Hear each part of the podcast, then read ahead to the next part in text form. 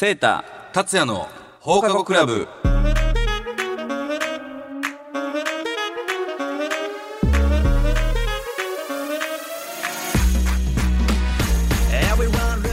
皆さんこんばんは。大阪府議会議員のゆいセータです。株式会社ロブ代表取締役兼音楽プロデューサーの加山達也です。この番組は最新のニュースや世間で話題になっている問題を取り上げ法律の専門家でもある放課後クラブ部長も交えそれぞれの立場から読み解いていこうという番組です。はい。今回もよろしくお願いします。よろしくお願いします。今回は20回目です、ね、はい。ですね。節目の20回ありますがなんかお便りが。はい、お便り来てます。じゃあちょっと読ませていただきます。はいお願いします。ラジオネーム、クラメパパさん。リアタイで聞けなくてもアーカイブで聞くほど楽しみにしています。政治的な話からいろいろ分かりやすく、もっと聞きたいってなってます。高速道路料金、ガソリン料金のことをお聞きしたいです。遠征費ってかなり大事な問題なんです。高速道路料金はどのように決まっているのかガソリン料金はどのように決まるのかそのうち税金は何パーセント？使い道。何十年か前に高速道路乗り放題1000円みたいなのありましたよね。またやってもらうと助かります。というお便りがいただいて、はいはいはいこれ多分あれじゃないですかね。う弊社のアーティストを応援してくださってる方じゃないですか？遠征費そうですよね。遠征大変ですよね。確かにね。大変ですよ。これ本当にねあの結構タイムリーで、うん。あの今まさにあの我々の府議会の方でもあのこれから2月後半から3月にかけて、3月議会っていうはい。来年の予算をね、あの決めるていく議会がある。その中でね実はあの、まあ、大阪ですけどもあの阪神高速さんの,、あのまあ、料金についてもまさに今あの議論をあのしていまして結構まあタイムリーな話題やなというふうには思ってます。でまあどうなの？このガソリン料金とかさ高速道路の料金どうやって決まってまあるの、高速道路の料金っていうのはうん。結構分かりやすくって、うん。あのまあもともとねあの、まあ、道路公団って言って、はい。まあ、国みたいなものがはやってたんですけども、今完全にあのネクスコさんとか知ってます、ネ東日本西日本、うん。あとまあっていうのが、まあ、例えば名神高速、うん。あえっとね、大阪から名古屋に行くとこはネクスコ西日本が、あのもう道路を持ってます、でえ料金徴収した道路で道路の維持管理をしていくって、もうその単独収支になってて、阪神高速は阪神高速で、うん。あの阪神高速さんの中だけで完結しててそれは官なんですか？いやあのいわゆるもう、まあかまあ、昔でいう第三セクターやけど、うん。独立採算の組織なんで、へ基本的には、えーっと我々のそのなんやろ高速道路料金っていうのはほぼ完全にその道路の修理運営ーはいはいはい。に入ってます。誰が決めてんの？その金額だったりっていうのは。えっとね、金額を決めるのはあの、まあ、阪神例えば阪神高速さんやと、うん。まあ、一応株主がいるんです、うん。株主には国もいたり、うん。まあ、行政府とか、うん。あ市もいて、うん。まあ、その人たちに対してあの料金上げてもいいですかっていうのが来て、へー。でまあ、議会での承認があると例えば、まあまあ、料金変えるときね。はいはいはい。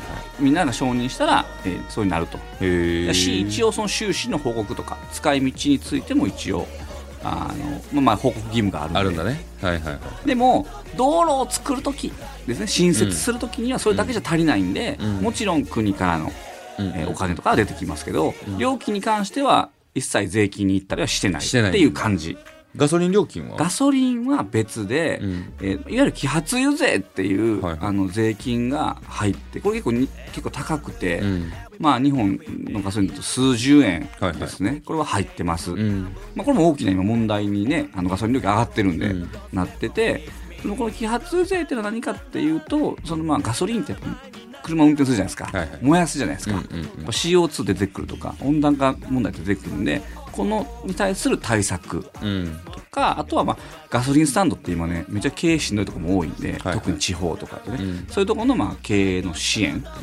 あに、まあ、使う財源としてこれはもう法律で決められてて、へー。こっちはねがっつりちょっと税金は入ってます。入ってるんや。はい。えら結構ねそのガソリンと高速道路やともう全然違うというか、っていう感じになってます。うんなるほど。はい。いやすごいわかりやすい説明を。説明させていただきましたけども、クラメパパさんいかがでしたでしょうか？はい。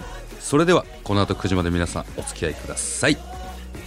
この番組は株式会社マイスターエンジニアリング大阪バス株式会社医療法人経営会医療法人 A&D 文の里歯科クリニック以上各社の提供でお送りしますマイスターエンジニアリングで未経験からプロフェッショナルへ。技術で社会を支えるマイスターエンジニアリング。マイスターエンジニアリングで一緒に働いてみませんか？詳しくはマイスターエンジニアリングで検索。秋真っ盛り。行楽シーズンのお出かけには大阪バスのニュースター号。大阪から東京名古屋京都博多など各種路線をお得に提供。詳しくは大阪バスで検索。バスで各地がもっと身近に大阪バス。医療法人経営会は地域の皆様の介護の受け皿として貢献できるように和歌山大阪エリアで13の介護施設介護サービスを展開中。人に優しく関わる人すべての質の向上を目指します。詳しくは経営会で検索。文の里歯科クリニックでは健康な口元へ導き人生を楽しめるように応援することを目的に歯科医療を提供しています。地下鉄谷町線文の里3番出口徒歩5分。詳しくは文の里歯科クリニックで検索。さあ今夜のテーマは派閥。おおまあ、これはねあの本当どの業界もあると思うんですが、はいはいはどうですかセッタさん？あの、まあ、ある種タイムリーな、ね。ちょっと話題ですね。あの、まあ、それこそね、世間を今き、ね、新聞、ニュース、様々賑わしてますけどね、賑わしてますね。解散やなんとかとかって言うてますけども、ねまあ、あの、ややっぱりまあ、グループですね。うんうんうんうんうんうん、あの、集団いうかね。うん。そもそもさ派閥というふうに。派閥というものを、はい。あのなぜできるのか。ああ、まあ、もともと、まあ、私もその完全に歴史めっちゃ詳しいわけじゃないですけど、うん。もともと例えばですよ、うん。例えば私所属する自民党も、もともとは自由党と民主党がくっついて自民党なんで、自由民主党なんですけど、それはもちろん、もともと自由党やった、うんあの人、うん。で、もともと民主党やった人、それぞれやっぱりグループじゃないですか。うん。そのグループがやっぱ合敗した中で、そな中でもやっぱり自由民主党やけども、旧自由党、うん旧民主党、っていうことで、まあ、グループまた分かれますし、あとはまあ、当時だったらね、大きな議論で、はい。それこそその、なんやろ、えーいわゆるタカ派とかね、ハト派とか言いますけども、じゃあその自衛隊をどうすんねんとか、はいはいはい。じゃあそれによって、この政策に反対の人、うん。賛成の人、うん。まあ、いろんな立場ありますよね。うん。まあ、い今でも憲法、じゃあ、改正、うんめっちゃ推進するのか、うん。まあ、ちょっとゆっくり考えようよみたいな。うん。やっぱ政策ごとに、やっぱりはいはいはいね、当然政治をするので、やっぱグループって分かれてくるんで、まあ、それがやっぱり、まあ、なんていうか、派閥ができてきた、うんまあ、大きな、まあ、理由ですよね。うんやっぱ人が何十人も集まったり、何百人も集まったら、どうしても、その中で、グループに分かれざるを得ないっていうのはまあまあまあねこれはもう、多分どの業界でも、あ、あるんちゃうかなとはあると思います。なんかそのなんだろういわゆるセセータのさ業界でいうさ与党野党はいはい、はい。これは、いまあ、これ一般リスナー目線で、うんこれは派閥にはならない。まあ、あの、いわゆる派閥よりもうちょっと大きい概念ね、党っていうのは。うん。やっぱ党、でもやっぱ我々も党に所属して、うん。やっぱ活動してるのがまあ基本なんですよ。うん。まあほ、ほとんどの方はね。そうするとやっぱ、党は党で、また党議拘束っていうのが発生します。特にやっぱ議会って、うん。最後は決を取るじゃないですか。評決というか、あごめんなさい。議決を取るね、はいはい。議決、議会の決定。で、これがもう全てなんですよ。うん。もう議決に至るまでにいろんな当然議論はしたりするんですけど、うんうん最後もう議決は議決なんですよ。うんうん例えば、まあ、ある党の中で、うん51対49で中が割れたとしても、はい。最後議決の場に持っていくときには、うん。それはもう100人が全員同じ意見で1票を入れるっていうのが、まあ、党としてのやっぱ存在意義なんで、うん。それものすごい大きな力ですよね。うん。だけどそれができないっていう人はもう党を割る。うん。離党をするとか、うん。党を辞めるとか、うん。いうふうにしていかないと、それはもう統率が取れなくなるんで、ここがやっぱ一番大きい。うん。でも派閥はもっと緩い感じなんで、うん。もっと緩い中で同じ政策を考えている政策集団というかね、グループとしてやってるというのが派閥。なんかあれなんかなそのこんなことない。その性格的に合わへんからちょっと無理やわ。みたいなのもあるんかな。もちろんもちろんもちろん。ね。だって元々のグループってやっぱそうですから。そうやんな、はい。あるよね。のやっぱこの人と仲いい。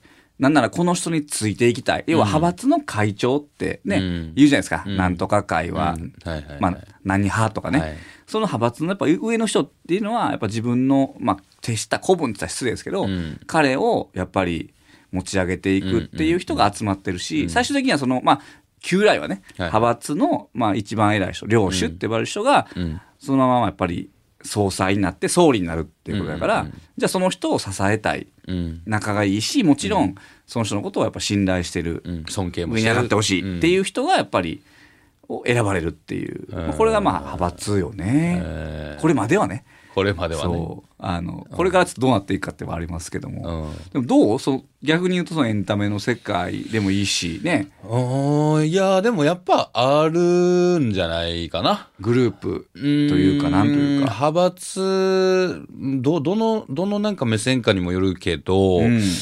まあ何々系のプロダクションだよねみたいなカラーみたいなものっていうのは。そういうことね。はい、はい。まあ番組を見てても感じるし、うんうんあここはここの枠なんやなとか、はいはいはい。まあその、まあ、一般的な視聴者の目線とはまた違う見方はしね、しちゃったりする部分は正はいは直い。あるけど、それでもどういうち形でつなが何かの利害に基づいてつながってことまあ、利害に基づくこともそうですし、うん。コンテンツの、やっぱ、大きくなればなるほどって言い方あれやけど、大きさにも関わってくるし、はいはいはい。まあ、お願い事もあるやろうし、うんうん目線はいろいろあると思う。守り神的なこともあるやろうし、お守り的なこともあるやろうまあそうねはいはいし、うんまあ、俺はね、正直あんま気にしないでおこうと思ってる。はいはいはいはい、もうあ正直ね、うんあの、もうふわっと言うけど。うんうんううんん。なんか、それは、ね、詳しくはポッドキャストで喋ろうかな。あんまりそう、あんまりなんかそこを、結構やっぱ気にしてた部分もあったのよ。だからはい本当政治の世界と俺、近いものがあると思うんっててね、この業界うんも。表には出てないけどね。そうそうそうそうねはいはい。だけど、まあ、ありがたいことに、やっぱこう、可愛がっていただくことの方が多いんはい。で、はいはい、別になんかこうね、嫌な、こう、あれをしながらとかってことは全くなく、うんうんうん。まあ、かといって、まあ、セーターの業界もそうやけど、どこかに派閥に俺は属してるつもりは全くない。いろんな、人とまあまんべんなくじゃないけど、関係を築いていく自分がいいと思った方とのお付き合いをする。だからまさにそうだよね。はいあの、あこの人リスペクトできるなとか。そう、まあ結局はそれがまあ根源にはあるし、うんまあやっぱりそれがないとむしろね、所属をしたってね、気持ち入らへんわけやから、そうやうんうん、結果的にはそうなってくるのがまあ自然なんかなとは思いますかね。うんうんうんうんうん。まあ、そうですよね。間違いないですよね。まあちょっと、ここで一曲。エイジで、タイムバタフライズ。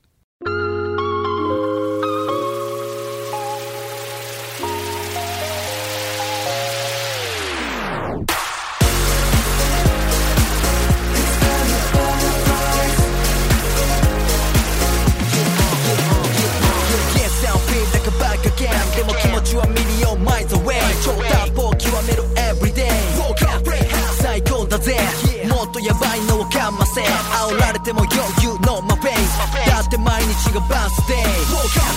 最強だぜ。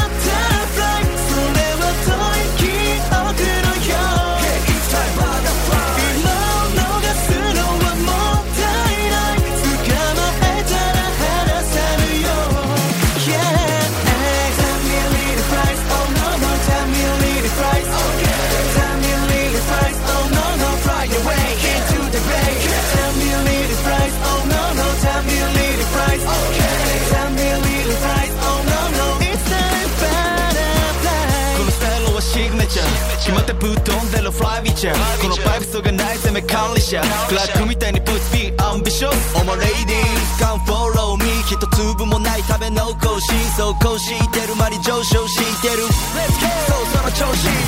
無数の出会いそして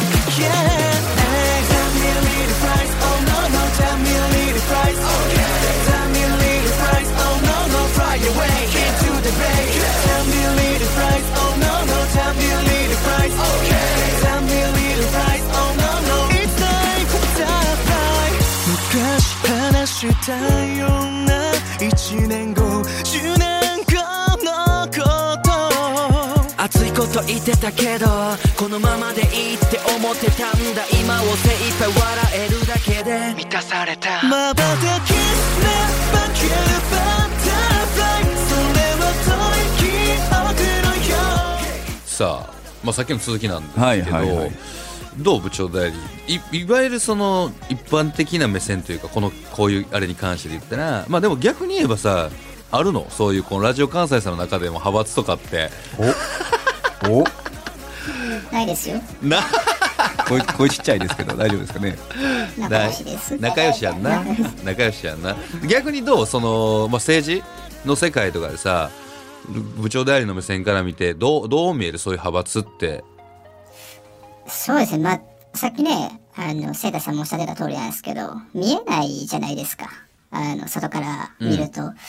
何か起きた時とかに、いや、裏で、それは結託し合ってなんかしてるんじゃないのかなとか、まはしてしまいますね。いわゆるプロレスしてんじゃねえかといや、おっしゃる通りです。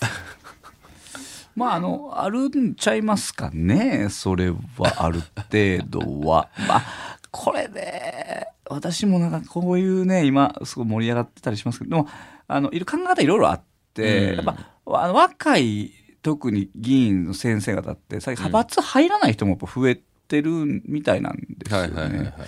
やっぱりそのさっき達也さんも言うおっしゃ言言ってたけどあのまずは等間隔というか、うん等間隔のあのお付き合いを、んまあ、していって、まあ、その中で、まあ、やっぱ見極めていくとか、なんならまあ自分としてまあ尊敬できる人を探していくっていう中では、うんまあ確かにねと思うんですよね。まあああれは今の時代ってやっぱそんな感じじゃないですか。はいはいはいはいでっちぼうこうばっかりって感じじゃなくてね。はいしかもまあできれば自分で選びたいみたいなね、うんうんとかはやっぱある。セータ自身はさ現現在その派閥みたいなものには属して全くないです。全くないです。あの、まあ我々、まあある種、まあ私の府議会議員って、まあ地方議員じゃないですか。うんうんまあ地方議員は基本的にないですね、うんそんなんは。うん別にそのメリットもない。要は、こんな言い方したらですけど、メリットがあるからみんな所属するんまあですけど、そうだよねまあ、あの、えここ最近までのメリットで言うと、やっぱり、その、まあ、えーっと、いわゆる人事。うん。だからポストね。うんうんうん。あのいいわゆるまあ大臣とか、はいはいはい。まあ、副大臣とか、そういうポスト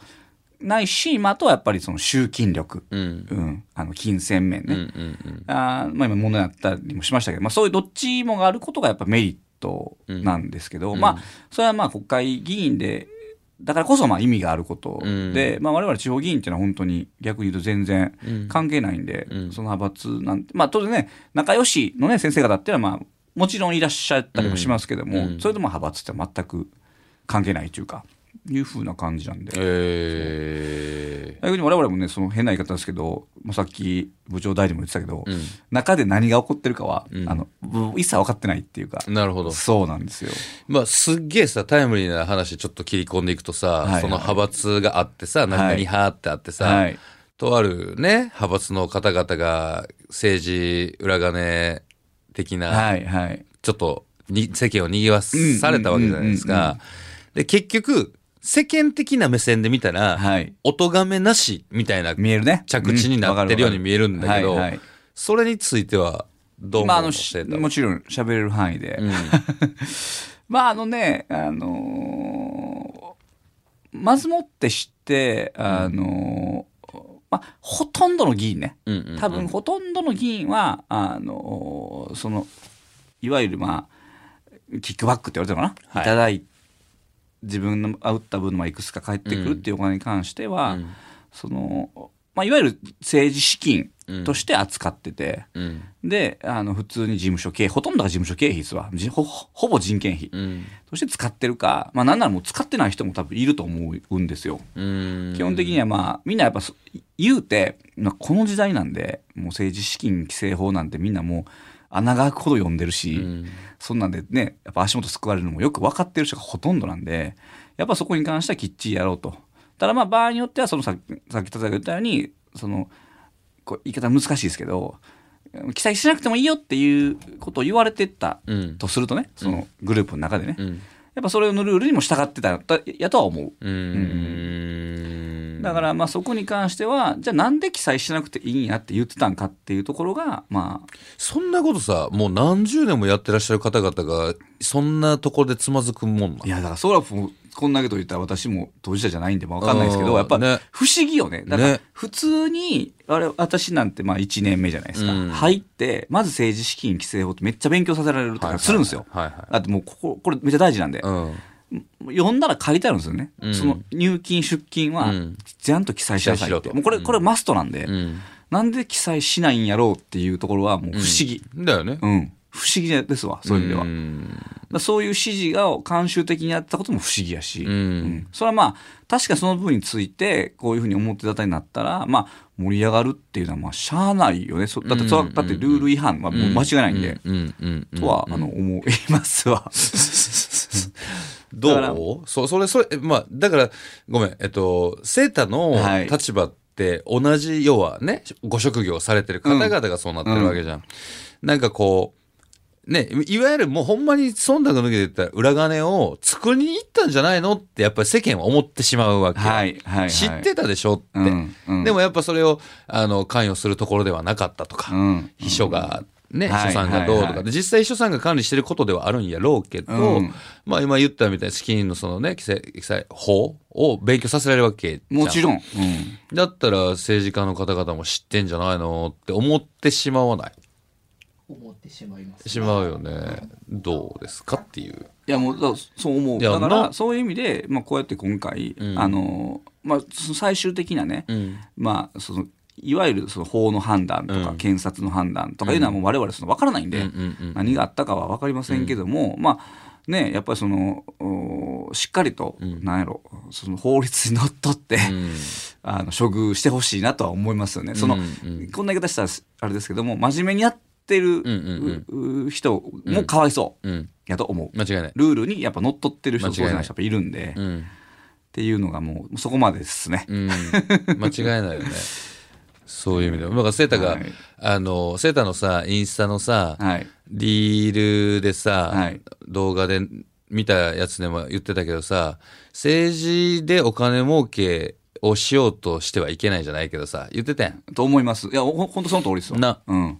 な、ほんまそうやんな。そこに直結するよね、そういう意味ではね。んまあそんなもう言語道断やねと思いますね、うんやっぱり。うんはい。自分がやりたい思想、まあ、政策はいを実現するために、あの国民の代表として政治家がもちろんです。いるわけですから、はね。もうゆい先生には本当に託したよ そういった意味でも頑張ってまいります。よろしくお願いいたしますはい。マイスターエンジニアリングで未経験からプロフェッショナルへ技術で社会を支えるマイスターエンジニアリングマイスターエンジニアリングで一緒に働いてみませんか？詳しくはマイスターエンジニアリングで検索。大阪バスで行ってみよう。神戸空港と大阪駅を結ぶリムジンバスを運行。所要時間70分。大人片道1000円。乗り換えなしでお子様連れも大きな荷物も楽々。詳しくは大阪バスで検索。ぐっと便利に快適に大阪バス。医療法人経営会は地域の皆様の介護の受け皿として貢献できるように和歌山大阪エリアで13の介護施設介護サービスを展開中。人に優しく関わる人すべての質の向上を目指します。詳しくは経営会で検索。文の里歯科クリニックでは健康な口元へ導き人生を楽しめるように応援することを目的に歯科医療を提供しています。下鉄谷町線文の里3番出口徒歩5分。詳しくは文の里歯科クリニックで検索。さあ今夜の話題は派閥でしたが、い、かがでした？いやあの面白かったっすね、うん。あのまあ、それこそ辰野の業界の話もちょっとは出てきたし、まあ、部長代理からもねあの厳しいご意見も あのいただいたけども、まああのちょっとタイムリーな話題やったし、まあ、私も、ね、こういう機会を通じてやっぱり、ねあの一、まあ、議員としてやっぱ私の考えなり、はい。まあ、ルルールなりね、あのしっかりと、まあ、こういったところでお話できたのが良かったかなと。いやでも伝わったんじゃないですかね、うんはい。その辺はね。あのまあでもやっぱりもうあの世の中ねもう令和の時代でございますから、はい。しっかりとしたルールに従ってやっぱ我々ね、うん。まあ、全国民がそうですけども、うんうんうん。やっぱやっていくってやっぱ当然なんでね、間違いない。はい、あのそういったことでまた引き続き私もね政治活動もやっていきたいと思ってます。かっこいいななんか。いいよね。なんか改めていいよねその国を動かす仕事っていう感じがするよねそういうね。まあでもそれぐらい大事なみんな皆さんのお金を、ね、いやもちろんそうです。よ扱ってるね皆さんの資源をいただいてそれでやっぱりねどう分配していくか我々仕事なんでね、うん。本当におっしゃる通りでございますわ。まあ、だからそこはやっぱりあの今日のテーマのさ、はい。派閥もそうだし、はい。党はい。という形でコミュニティがあるところでこうやっぱ切磋琢磨って言い方綺麗すぎるな。戦ってもらいたいわけよ。そうですね、うん。まあでもそれは、まあ、政策面でねあのしっかりと議論していくそれをまあみ皆さんに見ていただくっていうのがやっぱいいなと思いますね、うん。本当にね。それはすごい大事。部長代理どう？ラジオ関西やっぱり仲がいいんで派閥とかないからちょっと難しい話題でしたね今日。まあ、ぜひねあのでもそういうラジオ関西さんでいてほしいなと あの思います。今日まさにねあのおっしゃっていただいた、まあ、ラジオ関西んさんもねなんか生まれ変わるタイミングがねあったりもするし あれこれエンディングですよねね はいすみません、すみまはいせん。いや、わかんないです。ごめんなさい。あの、いろんなね、思いを持ってお仕事をされてる方々がたくさんおられるから、ねはいあの、これはもうどの業界もそうです。もちろんそうですねどこのコミュニティもそうで、はい常に変革をね、していってほしいしっかりやっていって。はい 俺、どの立場やねんって話だけど。まあまあでもねあ、あうんあの最後の私事です。はいはい。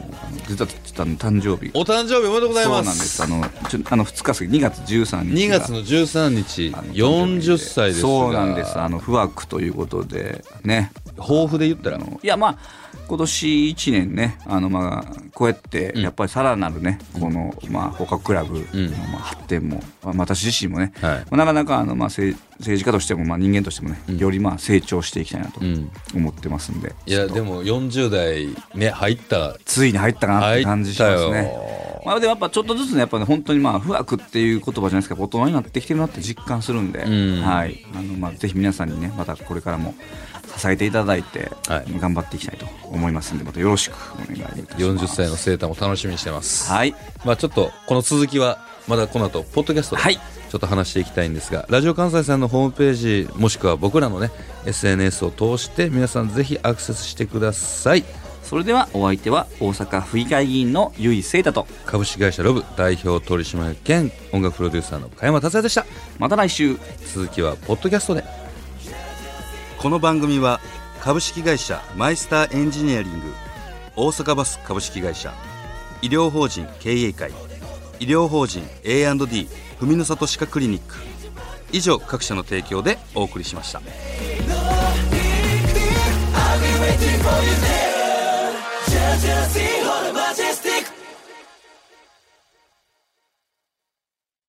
はい。続きですさあポッドキャストですさっきも今ね日？あどうぞどうぞ。どうぞ。何何？いやいやいやさっきもあの部長代と話してましたけども、うん。ちょっとやっぱりラジオ関西さんも、うん。あの派閥があるって？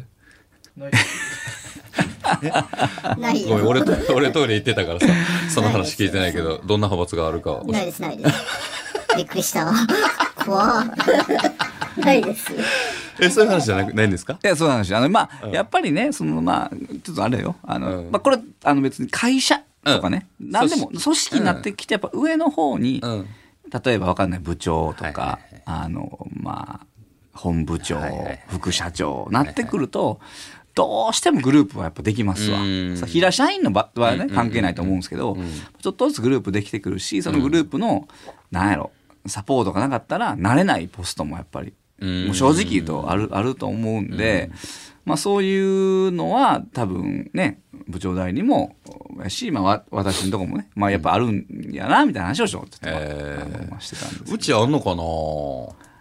あの今はないんちゃう？まだないかな。うん。なんか誰か連れてきて聞聞きたいなそういうのも やっぱ創業社長やん。なはいはい達也な、そうだね。創業社長はやっぱもう絶大やから、うん。あのまあただがこれがじゃあ2代目に変わるとか、なってくるなってきたりするとまたそのいろいろ。うん。それはもうどこのそれはもう大きな会社どこでもある話やから、まあまあまあまあまあそれはあると思うよね。ね。でそういう時にやっぱグループやし、ね、グループを支えてくれた人は、うん。じゃあか仮にやね社長になったら、うん。処遇するわけやんはいはい。じゃあ君はどこどこのこのポストをやりなさいとかね、うん。それはまあそういう持ちつ持たれつの関係はやっぱあるよね。だからそれで言ったらさ前ねあの番組に来ていただいたさ、うんうん。あのお話。平野さんね。平野さんもお,、はいはい。おっしゃってたけどさ平野さんの代に変わってさ、まあ、やっぱりやっぱそれはあの役員構成はね。新陳代謝をしたとねうん。おっしゃってるしでもそれはやっぱ絶対にあるよね、うん。でやっぱ彼も自分の、まあ、ある種信頼できるメンバーをやっぱり据えるわけやんか、はいはい。それはもう絶対にでそ,、まあ、だからそれを派閥と言えば派閥やからな。やっぱりどういう、まあ、派閥とかまあグループだからね、うん。それはあるよねやっぱりね。あるよね。うん。だからセータがさ、まあやっぱ政治の世界にはさ、絶対派閥というものは、まあ、絶対に入らなきゃいけないわけではないけどさ。もちろんもちろん、うん。まあもし入るとしたらどこに行くんやろうなっていうのは思うよね。まあその仮にね、まあ、あの今今は、まあ、地方議員やけどね、まあうん立場がまた変わってきたらね、うん。まあその時々でやっぱそれはまあ、まずはやっぱり政策的に相入れないっていうのはもちろんあるかないかって出てくるし、まあ、その上でさっきね辰巳言ってたけどやっぱ人としてとかね、うん。グループとしてやっぱり一緒にやりたいっていうふうな人があるんやったらそれはまあそういうグループに所属するのは、まああるんかもしれないよね。よね。と思うね本当にね。うん。うんうん全然ね。そう。そんな感じですよね。じゃあ、ラジオ関西さんは別に仲良くやってるっていうことで、はい。わかりましはい。た。はい。はい。ありがとうございましたどう。も。